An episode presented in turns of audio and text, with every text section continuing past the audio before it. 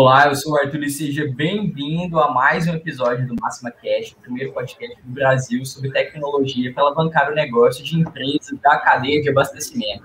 E hoje a gente vai falar sobre marketing, sobre trade marketing e estratégias de marketing para alavancar a venda externa. E para conversar comigo sobre esse assunto, estou recebendo aqui ele, Bruno Zenha, da GSA Alimentos, gerente de trade marketing da GSA, segunda vez aqui com a gente. Bruno já participou do ano passado de uma live conosco. Seja bem-vindo novamente. Obrigado por aceitar nosso convite, Bruno. Obrigado, Arthur. Bom dia para todo mundo aí. Vamos que vamos, né? Já quase dois anos de, de pandemia aí, nossa primeira live lá. Obrigado pelo convite. Imagina, satisfação ter você aqui. E ela, agora, pela primeira vez aqui com a gente, a Morix não é a primeira vez aqui com a gente, mas ela a Ilana Ferreira, supervisora de marketing da Monix. É a primeira vez aqui com a gente. Seja muito bem-vinda, Ilana. Obrigado por participar aqui com a gente. Bom dia, pessoal. Muito obrigada pelo convite e estamos juntos aí para a gente trocar umas informações aí. Com certeza, o dia vai ser produtivo. E é, quem quiser participar, estou vendo que já tem gente aqui no chat, a FCO, a Medeiros, acompanhando é, desde Areia Branca, no Rio Grande do Norte. Seja muito bem-vindo, obrigado aí. Fique à vontade para mandar comentário, mandar pergunta para a gente pelo chat. A gente vai ler e trazer aqui para nossa conversa. É sempre muito bom quando vocês estão aqui com a gente, participando, interagindo, deixa o conteúdo ainda melhor. E ainda dá tempo de você encaminhar o link para mais pessoas. Pega o link, a gente está começando, envia para mais pessoas, envia no WhatsApp, envia na rede social, compartilha aí para a gente é, trazer mais gente aqui para nossa conversa, tá certo? Então vamos começar, gente. Vamos lá. Bom, marketing para venda externa. É, quando a gente pensa no, no, lado físico, né, vocês dois atuam, né, queria antes de mais nada pedir para que vocês apresentassem um pouco das empresas, né, para a gente é, contextualizar melhor, e já pode até trazer um pouco da, da forma como vocês veem o, o, marketing físico, né, o ponto de venda físico dentro da, da, da cadeia de vocês, da, da empresa que vocês atuam. Deixa Pronto, as, pode, as, começar. pode começar. Primeira mulher. Sem briga, sem briga. Então, a Morix, né, como vocês disseram, não é a primeira vez a participar, mas a Morix ela é uma distribuidora no segmento de alimentos. Então, a gente vem no segmento de food service, confeitaria, sorveteria e panificação. E a gente faz produtos de desmanche. O que seria isso? São produtos que são transformados para o produto final. Então, é farinha, é, enfim, margarinas de 15 quilos, são produtos grandes para serem desmanchados para o cliente. Então, aquela padaria do supermercado que você entra e consome, o pãozinho que está lá, ele tem que ser trabalhado. E essa farinha que a Morix distribui. Então, o nosso marketing ele precisa ser primeiro para o B2B e não só para o B2C. Então, a gente tem esse trabalho ainda de comunicar o nosso cliente supermercadista ou padaria. Então, é um trabalho um pouquinho diferente na ponta. E aí a gente cria estratégias para que a gente converse com os dois clientes e aí a gente consiga fechar uma venda, né? Uma revenda, uma nova venda depois, futuramente. Então, a Morix está aí há mais de 63 anos. Esse mês, em agosto, ela fez 63 anos de mercado e trabalhando com esses segmentos aí de atuação. Legal. Bom, Arthur, bom, é, na GSA, né, nós somos uma indústria de alimentos e bebidas, então de bens de consumo que super adequa aí a, a pandemia, não só antes da pandemia, né? Então, como refresco em pó, macarrão instantâneo, snacks, alimentação saudável que a gente entrou há dois anos. É, e aí, como a Ilana comentou, tem atuação até chega hoje até quase ao food, mas é, tem uma atuação via distribuidor, né? Que é a máxima, vocês trabalham muito bem. Então a gente tem uma cadeia de distribuição muito forte no canal indireto, né? Até teve uhum. convenção da BAD aí até ontem mas com atuação com atendimento direto. E aí as estratégias vão desde atender esse distribuidor, a equipe de vendas dele, um calendário de trade, ativação em ponto de venda e o nosso e-commerce aí, ou digital trade, ou digital tudo, né, que, que bombou nos últimos dois anos mais, ali enfiado, né, envolvido agora nas atividades. Então, é uma indústria presente muito forte no centro-norte do país, né? E já com expansão para sul e sudeste aí para pegar essas áreas brancas nossas. Legal, legal. Então a gente está vendo aqui dois cenários em que a gente está lidando com alimentos, né?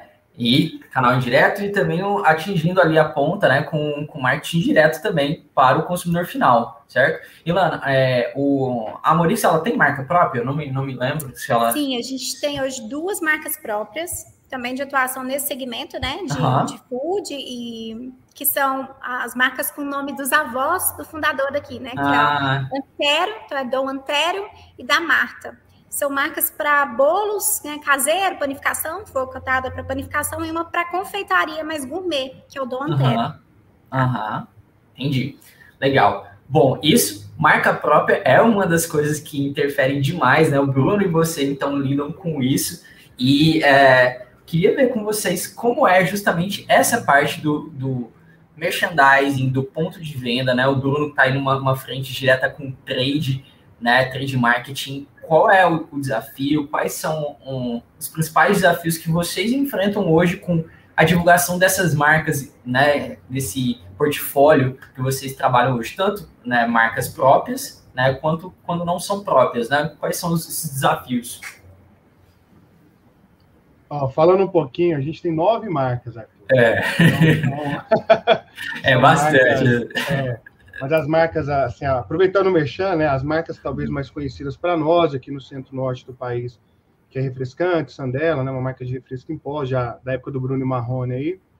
É, o que, que a gente vê como desafio? E ano após ano, você, essa hipersegmentação que você acaba tendo que fazer, antigamente você tinha uma grande campanha, um material, um display, um negócio grandão ali, e tinha que descer ele, vou usar o termo goela abaixo, né?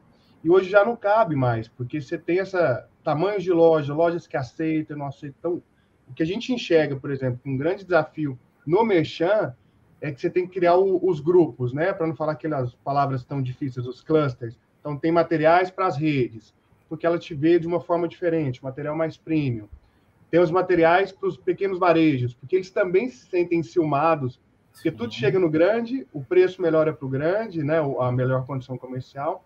Então, o grande desafio hoje que a gente tem é, com uma verba cada vez mais apertada, construir pelo menos grupos de materiais para você poder ativar de forma diferente, porque a loja é diferente, o momento de consumo é diferente, é... o espaço em gôndola ele é tão diferente quanto, né? E assim também a gente vê isso no, no digital. Então, um dos maiores desafios acaba sendo isso conseguir desenhar nas campanhas, qualquer campanha que a gente for ativar, materiais para dar essa segmentação e você conseguir conversar de acordo com o tamanho da loja, ou pelo menos com grupos. Não dá para fazer 100%, mas que a gente chama muito de, de go-to-market, como é que a gente vai para cada mercado com um pacote mais personalizado, sabe? Então, Sim. acho que esse tem sido os maiores desafios. Tem ficado mais difícil fazer marketing, trade marketing, porque você tem que ir aumentando a segmentação, né? Não tem mais uma ação matadora, de massa, que você faça uma só. Você, e você acha que é, mais empresas também estão preocupadas com o go-to-market no seguinte sentido? É, antes, é, aparentava-se algo que era mais exclusivo de grandes marcas, né, presentes ali. Acho que você vê uma, uma maior entrada, maior acessibilidade disso de marcas de regionais ou de médio porte ali, também aumentando a disputa dentro do, do dos mercados. Arthur Verde por nós mesmos, né? Nós somos média, uma média empresa para grande, mais de 500 funcionários, enfim. É, esse caminho não tem volta, por quê? Porque senão você dá um tiro de canhão para matar uma formiguinha.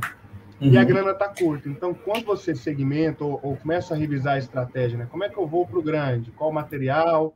Qual ação? Qual a precificação?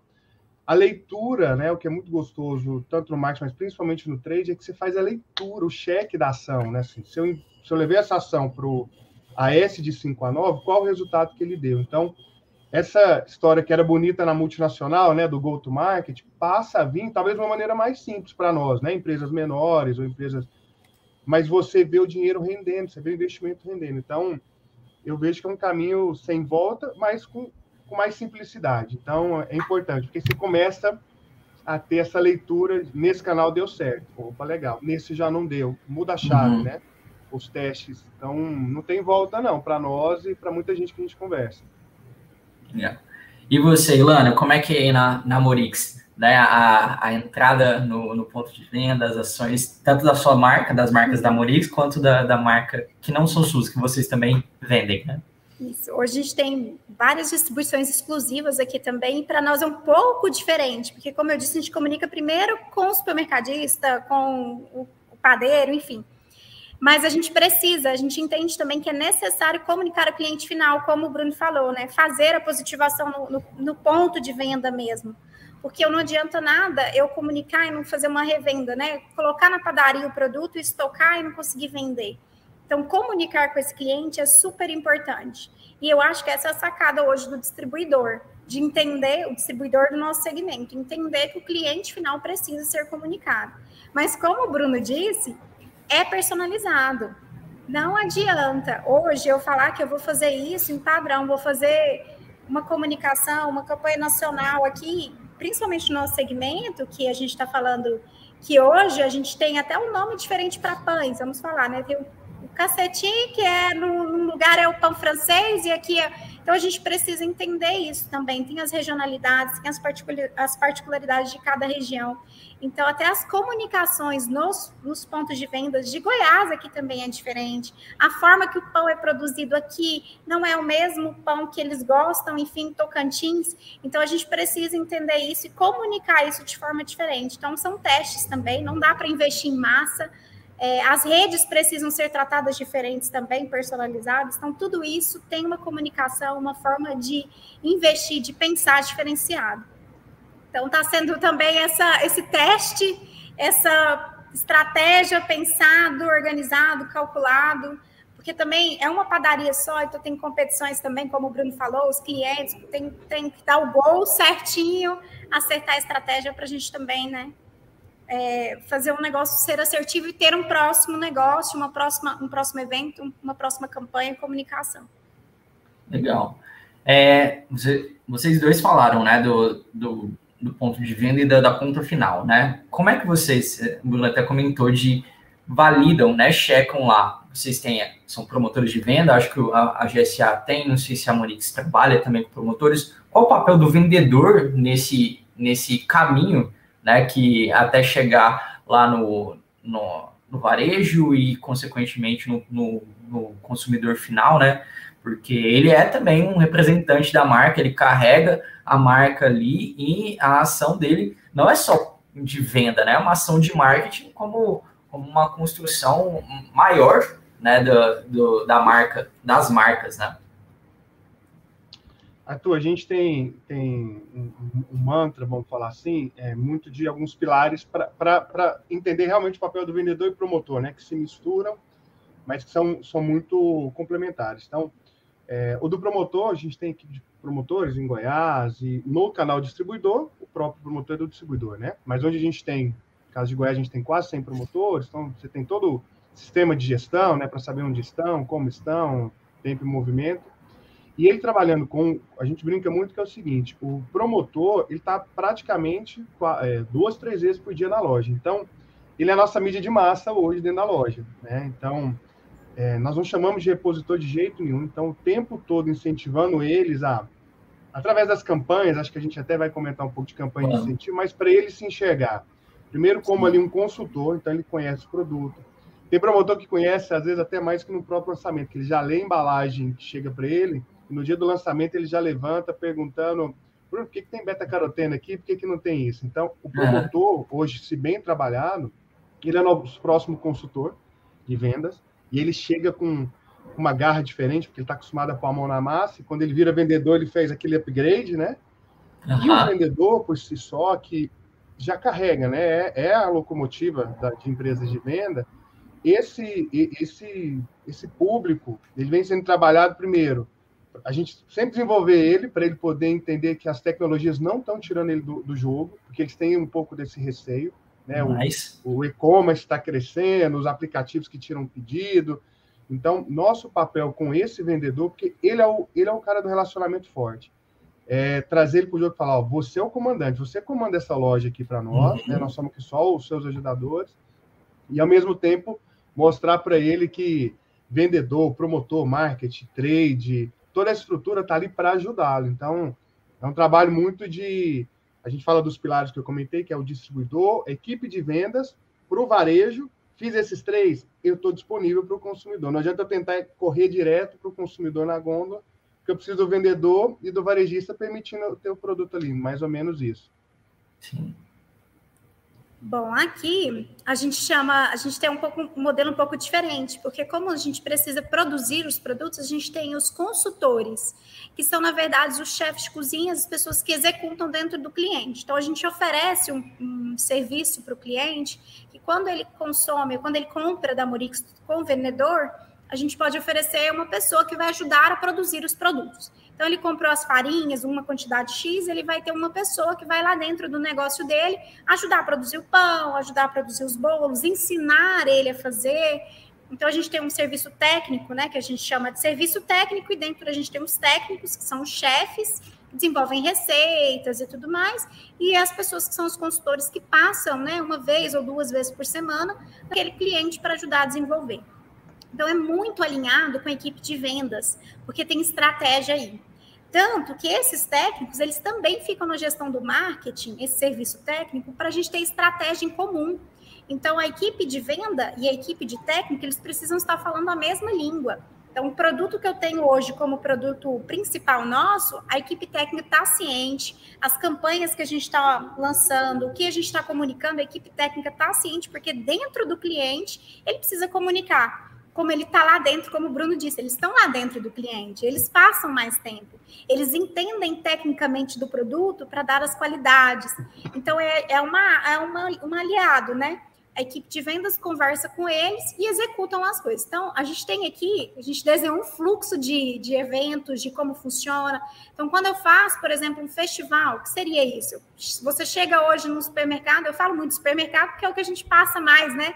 Hoje, na pandemia, a gente passa rapidinho, pelo menos duas vezes no supermercado no mês. E geralmente tem uma mesa bonita de pães, alguma coisa. Quem fez essa mesa? Como foi construído? Como foi a negociação?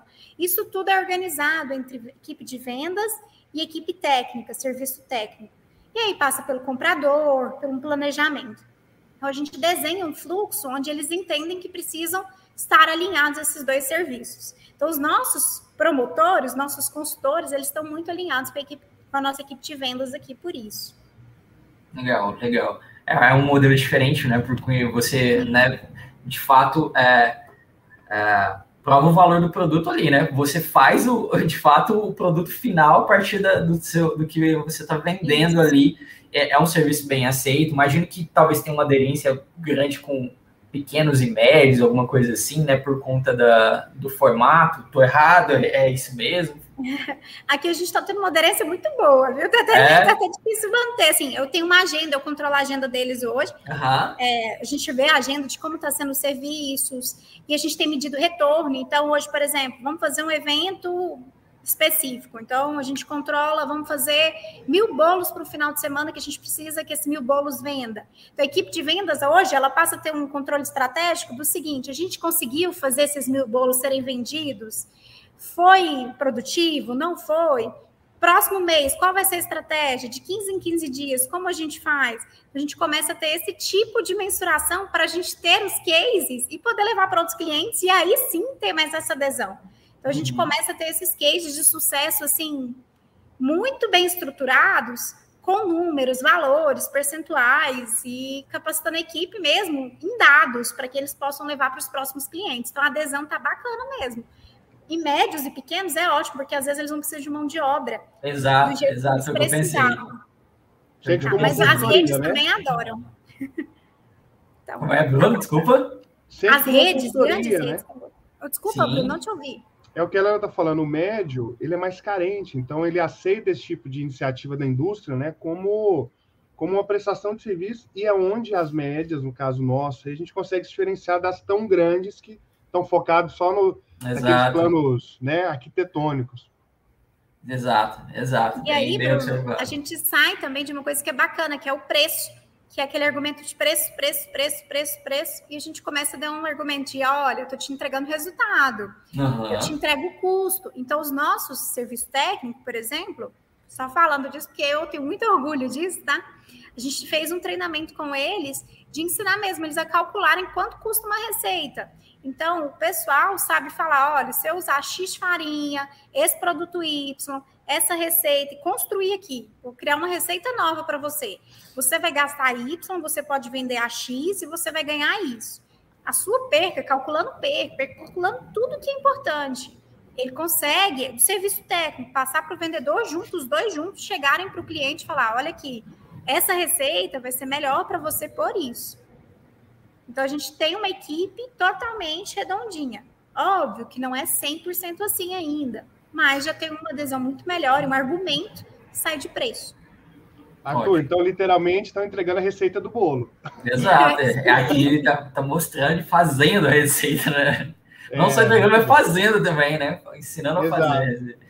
Mas ótimo, ótimo. Queria dar um bom dia aqui para o Rafael Ribeiro, acompanhando a gente. Bom dia, Rafael. Fiquem à vontade para mandar sua dúvida, falar se você, vocês atuam com, com trade marketing, se vocês fazem alguma ação no ponto de venda, atuam na área. Conta para a gente aí, vai ser bem legal é, sua participação.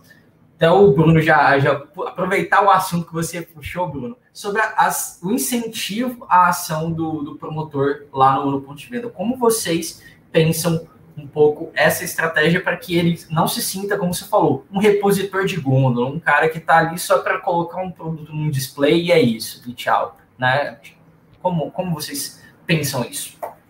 Então, a gente, nos últimos anos, praticamente nos últimos quatro, né? Eu estou há 13 na companhia, mas nos últimos quatro, a gente construiu o um programa de excelência, que é muito comum na, nas, nas indústrias de bebidas, né? Enfim, que tem uma, uma, uma disciplina muito grande. E aí, quando esse programa de excelência que a gente chama de PEX, né, foi construído, esses pilares que a gente comentou, a equipe promotor foi colocado como um dos pilares super importante. Então, uhum. existem os incentivos para a equipe de vendas, que está no nosso time comercial e market trade, auxilia no, no criativo, né, em algumas campanhas nacionais. E os nossos promotores, eles têm, no mínimo, fixo quatro ondas de incentivos. Então, a cada dois meses, porque você tem uma apuração um pouco mais demorada, né? Porque ou é foto, ou é medir gôndola, ou é abastecimento. Então, eles têm quatro ondas de incentivos, dá, dá um mega trabalho, porque você acaba uma campanha, você está construindo a outra e conectar com os gaps é, que pode estar acontecendo com o comercial. Então, esse time de promotores, um exemplo muito, assim, que eu acho que são dos mais relevantes, nosso portfólio não é natalino, não tem um portfólio que quando chega no final do ano, a gente perde espaço, né, daqui uns meses, panetone, que já começou, vinho, e a gente não tinha, a gente desaparecia. E a gente passou dentro dessas ondas a pegar o, Natal e virar todo o MPDV nosso, todo o material de ponto de venda, que é um, um mais amarelado para quem conhece as nossas marcas, fica vermelho nesse período, Arthur. Hum. Dois anos, no primeiro ano a gente fez quase 700 pontos extras sem gastar um real. Ilhas, tudo no criativo. No segundo ano já bateu quase 800 pontos, 800 pontos extras com crescimento de 48% em sellout nas lojas. Pegando o promotor, fazendo uma campanha de incentivo legal, animada, e que ele se sinta dono, ele se sente o artista do, do negócio, né? Então, o nosso promotor, os nossos, né? É, tem essa onda, ele fica esperando. Então, acaba é, junho julho, acabou, né? Então, acaba um mês de apuração, ele já fica pensando na próxima. Essa é uma das maneiras, pensando no, no bolso. E o que se somou é eles passaram a compartilhar muito, né? Essa história de TikTok, de compartilhamento. Ah. A gente passou a levar para as redes sociais corporativas da empresa. Ele se sente tão reconhecido. Né? Então, um trabalho de Brasileia, lá do Acre, sai na rede social da indústria aqui contra alguém de Apucarana, do norte do Paraná. Então, esse movimento de campanhas e valorização tem dado muito certo. E vale a pena investir, porque é uma mão de obra muito, assim, que dá muito resultado. Eles estão todos os dias na, na loja. Então a gente não deixa eles ficarem sem incentivo esse tempo todo para fomentar eles. Eles não olharem para o comercial e falar assim, mas só o comercial que ganha dinheiro aqui. É, eu, eu, tem incentivo. E, é, e, é justamente um, um dos estigmas do promotor, né? Ele, ele, ele enxerga como trabalho inicial, né? Como, é, poxa, não sou valorizado. Principalmente assim, quando ele faz um.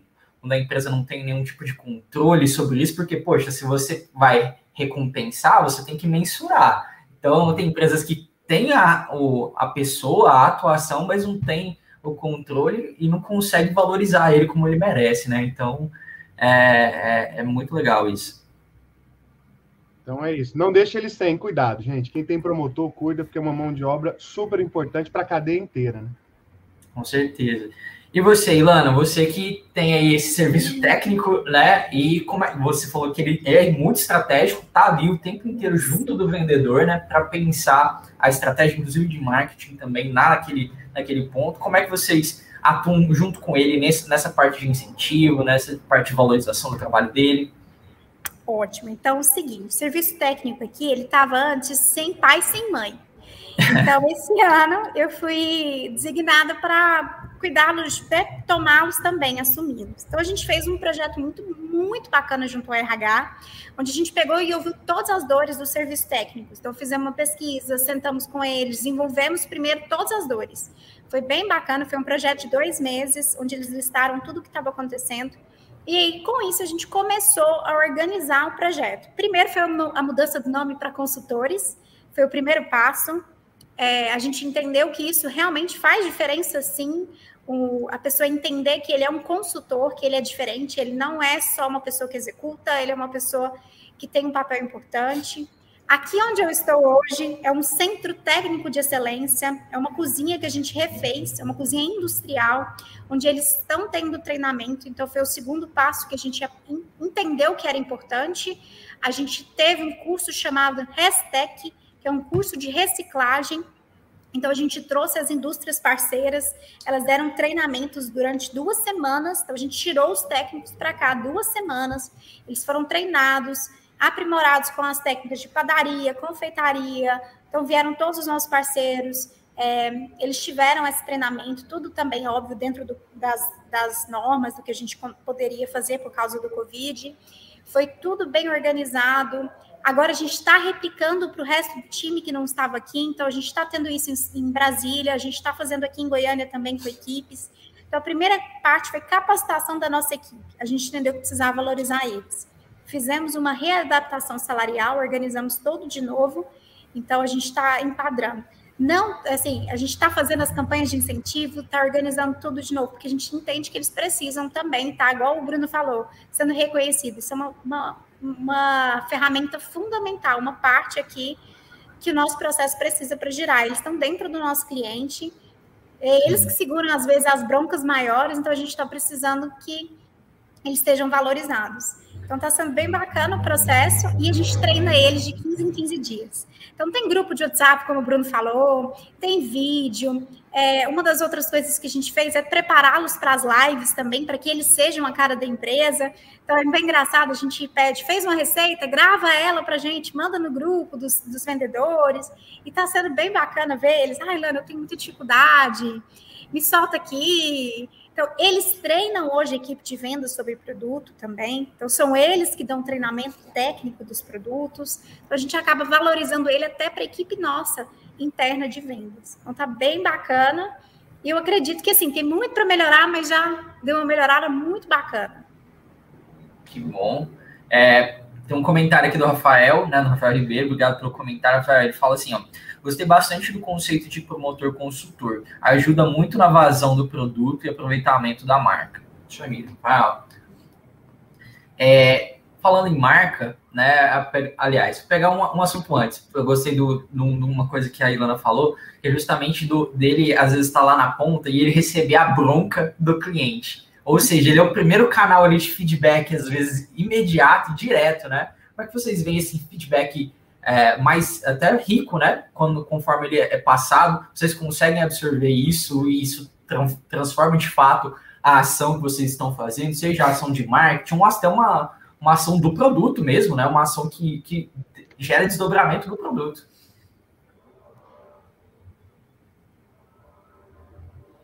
Quer falar aí, Lana? ah, Bom, toquei um assunto delicado. Como eu estou é bem em contato com eles, estão muitos. É, muitos vêm para mim ainda, né? Então, uhum. hoje a gente acaba fazendo um filtro bacana e eu, eu tenho feito um papel interessante de filtro. Mas eu acredito hoje que a minha equipe está muito preparada para assumir essas, é, essas broncas, como a gente fala. Eles têm, têm, eles têm feito um filtro bom. A gente tem criado estruturas também de como receber, o que, que é uma, um, a bronca que vem, ela é uma bronca que precisa ser passada para quem? Para quem direcionar, como direcionar. Então, eles têm feito esse, esse filtro bastante, de uma forma bem alinhada. Então, a gente fez um treinamento sobre isso também com eles. Mas eu acho importante eles estarem preparados para isso. Talvez o ano passado não estariam tanto quanto estão agora. E realmente eles estão lá, eles vão levar essa bronca. É normal, o cliente. Ah, às vezes não está no bom dia, a gente tem isso também, então a gente acaba tendo que saber fazer esse filtro. E o feedback, ele, ele, ele, pode ser ali construtivo, né? Ou, sei lá, alguma reclamação de fato, pode ser alguma coisa mega positiva, já de, de fato, né? Também é uma absorção que, que se reflete no, na, na, na ação, né? Poxa, isso aqui está surtindo efeito, está dando um feedback positivo lá, é, não só no número, né? Não só no dado, mas também uma informação de fato qualitativa, tal, sabe? E saber para quem passar é importante. Os meninos hoje eles conseguem, eu chamo meninos, tá? Porque a gente brinca que eles são os meus meninos, por mais que eu seja pequenininha e tal, eles falam que eles são meus. É, é, a gente tem, eles têm hoje um filtro muito bom. Então, positivo eles recebem, os, os negativos a gente consegue conversar, alinhar também. Então, tá, de desenvolvimento, né? Que é a palavra que hoje a gente usa para negativos. A gente tem, tem trazido tem conseguido alinhar bastante. Aí a velocidade é, é surpreendente, porque você está disposto a ouvir, a gente tem grupo no Brasil inteiro, né? Todos os distribuidores, vendedores. A riqueza e a velocidade, Arthur, é assim, você demoraria dois, três, quatro meses para entender que o produto, a campanha não está performando, ou então nela nem você nem tem essa consciência, porque não ia performar. Então, os grupos, se usado de forma inteligente, né, o que a Ana comentou, é, ter gente olhando, ter, ter essa preocupação de olhar e, e ser sincero na resposta. Tem, tem, tem cagada, né? Ó, oh, usei um termo errado. Tem erros que acontecem numa embalagem, numa impressão. Seja sincero com o promotor, porque ele leva a informação correta. Acho que esse é um dos principais. É, é, é, das principais verdades que precisam ter, assim, recebeu, vamos olhar, dá o retorno, porque é muito rápido. É, quem é de campo, tirando a pandemia, eu sou muito de campo. Então, assim, lá não dá tempo, não, vou mandar daqui 24 horas, 72 eu te retorno. O cara está na frente do cliente. Uhum. Então, essa sensibilidade de usar o WhatsApp ou qualquer ferramenta que você tenha nos aplicativos e dar resposta rápida, o time se sente primeiro ouvido, né? Ele fala, nossa, comentei uhum. que essa embalagem é um negócio super legal. O sabor está muito embaixo, está me atrapalhando aqui na gôndola. E mudou na próxima, você traz o time para a estratégia de marketing, de trade, que ele vira, ele vira o embaixador mesmo, o lover ali seu para o resto da vida, né? Não é nem mais consultor, ele já vira um apaixonado pela empresa porque ele se sente ouvido. Então, acho que essa troca é, é muito boa, mas tem que ser rápida. Isso, é. tem que ser rápido, tem que ser rápido com isso. Imediatismo. E deixar campo, né? alinhado, né? né, Bruno? É muito alinhado. bom. Trazer o alinhamento, tipo, equipe de vendas, pro, uh, os consultores, todo mundo está sabendo que o que está acontecendo é importante para que assim que der um negocinho, alguma um feedback, a gente consiga resolver e ter essa comunicação alinhada. Sim, sim, isso mesmo. Bom, a, agora passando para uma, uma outra, um outro lado que também é, modifica um pouco um, a campanha, que seria o lançamento de uma marca. Né, o lançamento de um novo produto, o lançamento de uma marca. É diferente de uma ação de, de manutenção ou uma ação de sazonalidade, igual o Bruno comentou ali, é, relação com o Natal, né, no período natalino.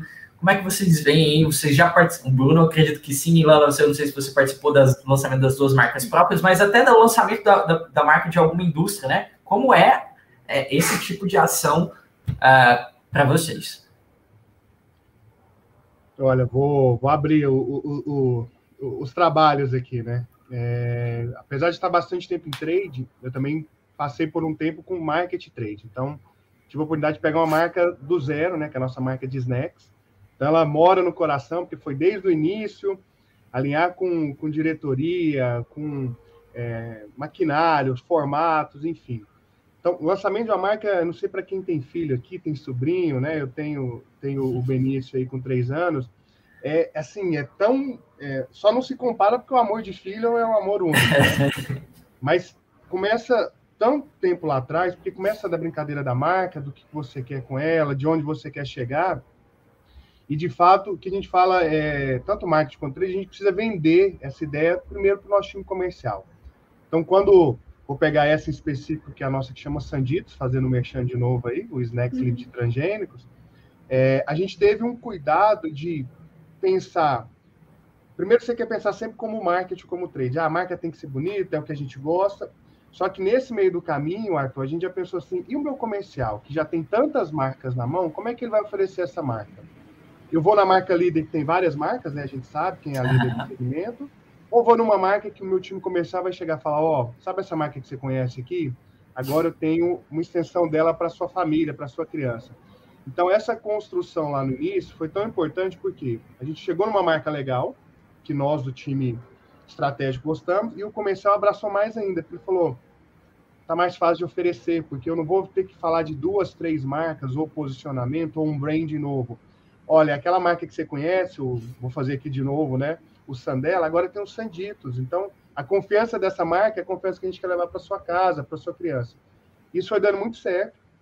Nesse início, então eu falo, todo projeto feito com esse tripé, que a gente gosta muito de falar, marketing, trade, comercial, o sucesso é muito mais fácil, né? Porque todo mundo abraça. E aí, para frente, no lançamento, é, pensar em como é que a gente levava todo mundo para o lúdico. Então, nesse específico, a gente tem bastante prazer de falar. O lançamento foi muito legal, Arthur, porque além de todos os SKUs, os personagens, a gente levou todo mundo para espaço infantil. O lançamento foi em espaço infantil. Rodamos 18 estados, replicando em casas infantis, um lugar que o vendedor não era acostumado a ir.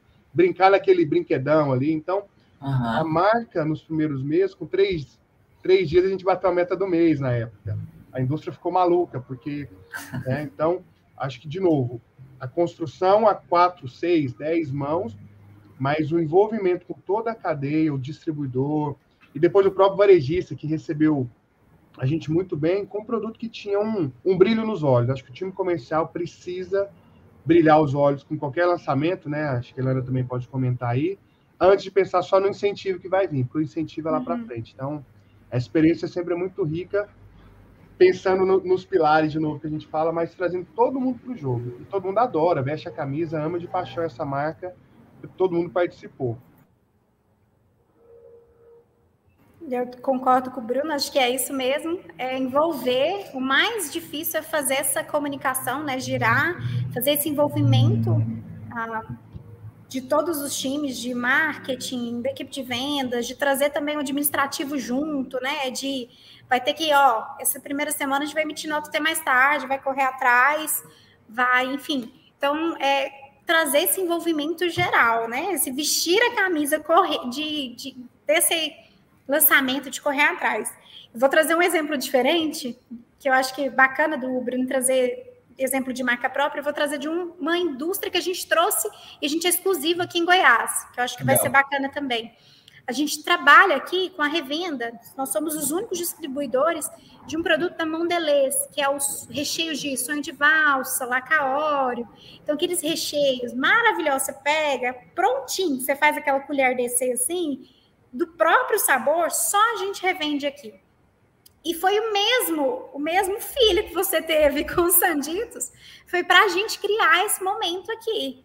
Porque eu precisava trazer para a equipe de venda esse engajamento. Não existe outra pessoa aqui. Então eu tinha que trazer esse vestir a camisa, eu tinha que trazer as metas que a gente precisava, mas antes de tudo ele precisava entender do produto. Ele precisava entender que esse produto ele era diferente, que esse produto ele tinha era nosso. Então quando a gente vendeu, a gente vendeu assim, em uma semana o que eles esperavam que tinha estoque em um mês. Então, a gente precisa criar esse, esse, esse amor pela marca também e trazer esse engajamento da equipe para nosso lado. E aí foi tudo, né? De logística, de pensar em carregar caminhão de hoje para amanhã, porque tinha que levar, porque o cliente não podia ficar sem. Então, tem, tem que trabalhar isso de uma forma muito bacana e organizar mesmo e alinhada com todo mundo. Legal é, a parte de, de digital, né? A gente está falando aqui, obviamente, da venda externa, mas a gente sabe que os canais, eles se influenciam, né? O, a compra, né? O processo de compra não é linear, né? Então, o, o cliente, ele está ali navegando, sei lá, no, no, na rede social da empresa, tá ali passando no supermercado, às vezes ele só vê de rabo de olho ali a marca, vê ali o produto, essa eu tô, hoje não estava previsto na minha compra, mas nossa, desperta uma curiosidade, né? E aí na próxima ele leva. Queria ver com vocês essa relação dos canais, né?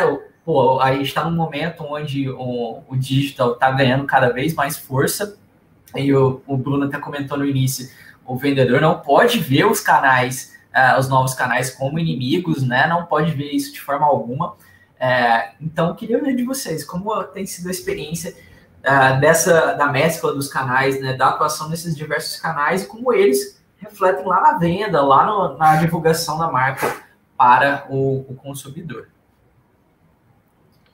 Bruno, eu vou tá começar esse porque pode ir lá, eu vou, puxa aí. eu vou continuar o exemplo desse, desse lançamento Legal. específico. É, nesse lançamento a gente decidiu usar uma estratégia digital também. Então, é, conversei muito com a, com a marca parceira, né? A, a marca Mondelez estava trazendo, a gente fez campanhas de leads, de algumas coisas para um teaser mesmo, de pré-lançamento. O que eu tive de cadastros e pré-cadastros para esse produto, vocês não têm noção.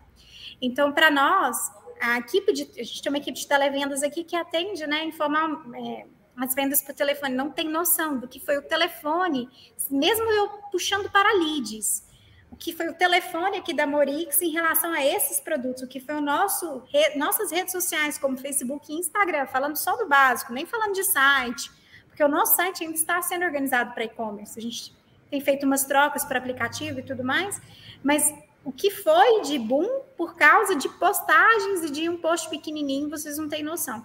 Então, quando eu levo isso para a equipe comercial e mostro, gente, não são ferramentas que vão te substituir, eles são parceiros, não tiram. O WhatsApp não tira visita. É, o WhatsApp te ajuda a, a, te dar comodidade também, ao seu cliente ter uma facilidade de conversar com você. Enfim, a gente tem esses canais, essa, é, as redes sociais, o Reels. O Reels também é outra ferramenta que hoje os nossos, nossos técnicos promovem os produtos deles dessa forma, nossos consultores. Então, são ferramentas que dá para a gente usar alinhados aí. Então, o que a gente teve nesse exemplo aí, eu te falo, foi dando uma média de 400 leads só para um produto específico, que era teaser, nem lançamento era ainda. Então foi muito bacana. As redes sociais a gente precisa usar como aliado, sim. A gente não tem como estar tá fora. É, pode ser food service, pode ser B2B, não adianta, tem que estar tá dentro sim. Ah, não tem volta, viu, Arthur? E assim, o B2B e B2C, né, para consumidor e para empresa, é, pegar dois exemplos rápidos, né? A gente teve recentemente agora, é, lançou o macarrão infantil nosso, do, do Lucas Neto, né? Que é dos aventureiros. Então teve todo um trabalho do time de marketing de, e, na verdade, toda e qualquer campanha, sempre a, o, o, importante, a pré-campanha, que é o pré-mídia, a campanha e o pós-campanha, né? Então nessa teve esse trabalho que a Ilana falou, do time de marketing, de cruzar as bases Brasil, de onde eu vendi o macarrão tradicional do varejista, e começar a incentivar ele antes com, com os patrocinados, justamente interesse de chegar. E aí tinha uma, tem uma landing page de pouso para ele poder identificar, né, falar que tinha interesse. Isso ia para o time comercial no Brasil inteiro, time comercial começando a receber interesse ou leads, né, que a gente chama em alguns canais, com interesse. E isso gerou cadastros, gerou ativação, gerou de novo um momento diferente. Em vez de eu só liberar o broadside, né? De qualquer campanha, que você vai começar a campanha ali, libera aquela lâmina para o vendedor, deu super certo, para depois chegar do consumidor.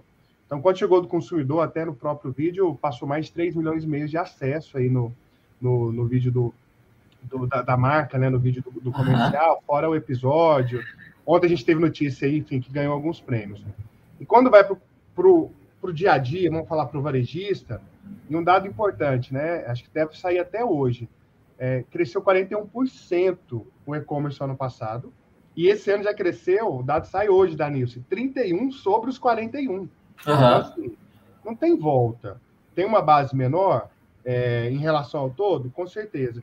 E o que, que a gente tem procurado? Tudo tem que estar linkado com, com o digital. Então, uma campanha, uma ativação, por exemplo, que a Ilana comenta que faz o bolo, uma ação que a gente vai colocar de um sorteio, como é que é a rede social desse varejista? Então, por exemplo, é, se eu não estou na massa, então passa agora pelas estratégias de qualquer ativação nossa, vou sortear, vou fazer alguma ativação nesse supermercado tal, para não falar nenhum nome aqui, ninguém ficar, ficar né, chateado conosco. Como é que eu linko essa ação na rede social de uma grande rede de supermercado aqui em Goiás? Porque lá dentro eu vou falar exatamente com o consumidor que quer comprar dele.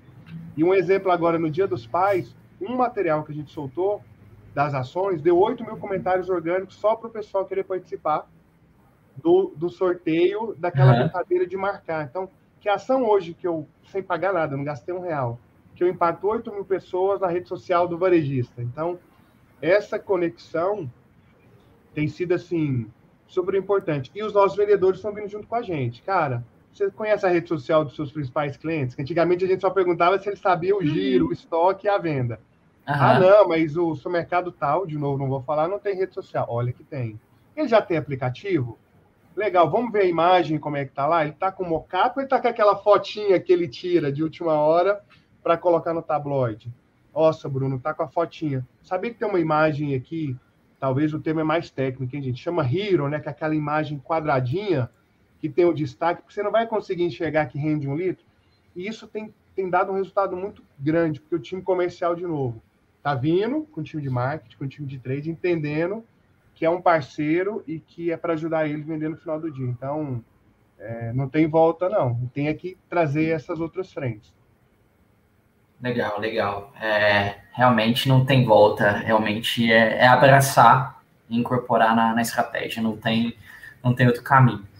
E uh, queria ver com vocês agora, a gente já comentou no início, mas como vocês veem no cenário de trade, de trade marketing hoje aqui em Goiás, né, como nós, nós estamos aqui, é, vocês veem mais empresas, você acha que é um, vocês acham que é uma estratégia, sim, a, a se considerar, é, se você tem uma marca própria ou se você é um distribuidor exclusivo, né, você deveria sim pensar em alguma estratégia disso, porque a indústria cobra, mas se a indústria não cobrar, você tem uma marca própria, poxa, é um, é um, um canal que você deve investir e queria saber de vocês, qual é a visão uh, de vocês sobre isso, né? É, é um momento, né, a gente, vocês falaram da, da pandemia em si, nesse impacto, né? Às vezes, uh, por ser uma ação, às vezes envolve o físico, né? Uh, poxa, vou estar expondo o, os colaboradores ou não, eles... É, as vendas estão tão menores no presencial, talvez. É, a gente viu, índice de ruptura aumentando também né, no, no varejo recentemente, né, nesses dois, últimos dois anos, né, vamos dizer, nos últimos dois anos, vemos uma oscilação em meses que a ruptura subiu bastante. E bem, que vocês, qual é a visão? Vai, Bruno. Eu sou suspeito de falar de trade, né? Eu sou bem suspeito. Não, aqui, aqui pode posicionar.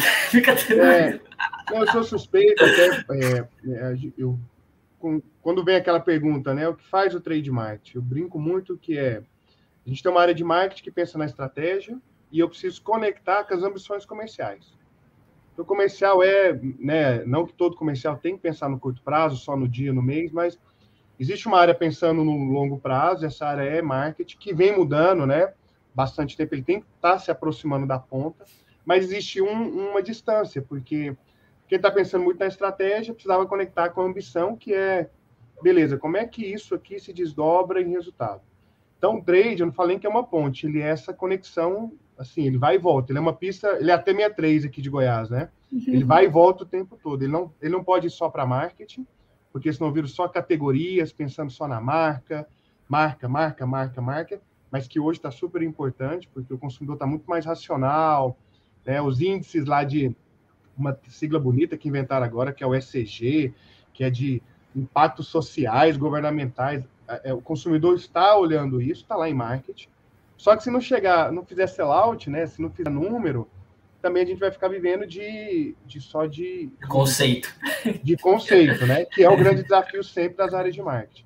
Então, eu falo que o trade ele entra para fazer esse papel, talvez, é, de, de conexão, e ele acaba virando mais generalista. Ele tem que entender de marketing, então tem que ir lá, né, lá é responsável por marketing, o que, que quer da marca, como expor, quais são os diferenciais, e traduzir isso para o time comercial de uma forma mais leve. Acho que o grande exemplo que eu uso nesses 10 anos nossos de trade é a palavra que eu aprendi quando eu entrei, que chamava broadside. Gente, que palavra bonita, né? Gente, é uma lâmina. é uma lâmina para ajudar o nosso vendedor com toda a campanha. E tem 10 anos que eu uso o termo que ele é o brodinho de venda. Cara, é o seu brother, é o cara que vai te ajudar a vender. Porque o vendedor, ele não está só com a nossa marca, né? Ele está com várias outras coisas ali. Então, a importância do trade vem muito para isso, para ir filtrando e fazendo essas devolutivas para o time que está dentro, para o time de marketing, e para o time comercial tem que ser relevante. Se a gente chegar muito rebuscado, com muitos termos difíceis, e o vendedor não vê que aquilo ajuda ele no dia a dia, ele te coloca de escanteio. É, então, a presença em campo de trade é super importante e você ajuda o time comercial. Acho que esse é um ponto importante, abrir os olhos. Eu falo que entramos numa loja, se a gente tiver visão panorâmica, que na maioria dos casos é, as mulheres sempre têm visão panorâmica, os homens têm uma visão mais fechada, né? Então, se a gente entra, mulher entra no lugar, ela vê quem está aqui, a cor do esmalte, do cabelo, se está com maquiagem ou não. O homem talvez não tenha. Se essa visão mais ampliada, geralmente o trade ajuda o comercial para ele olhar ponto extra, para olhar preço, oportunidade. Então, a importância de ter, mas trabalhar muito junto. Um não pode sobrepor o outro, porque é um, é um círculozinho ali trabalhando muito em conjunto. Então, sou suspeito de falar de trade. Né?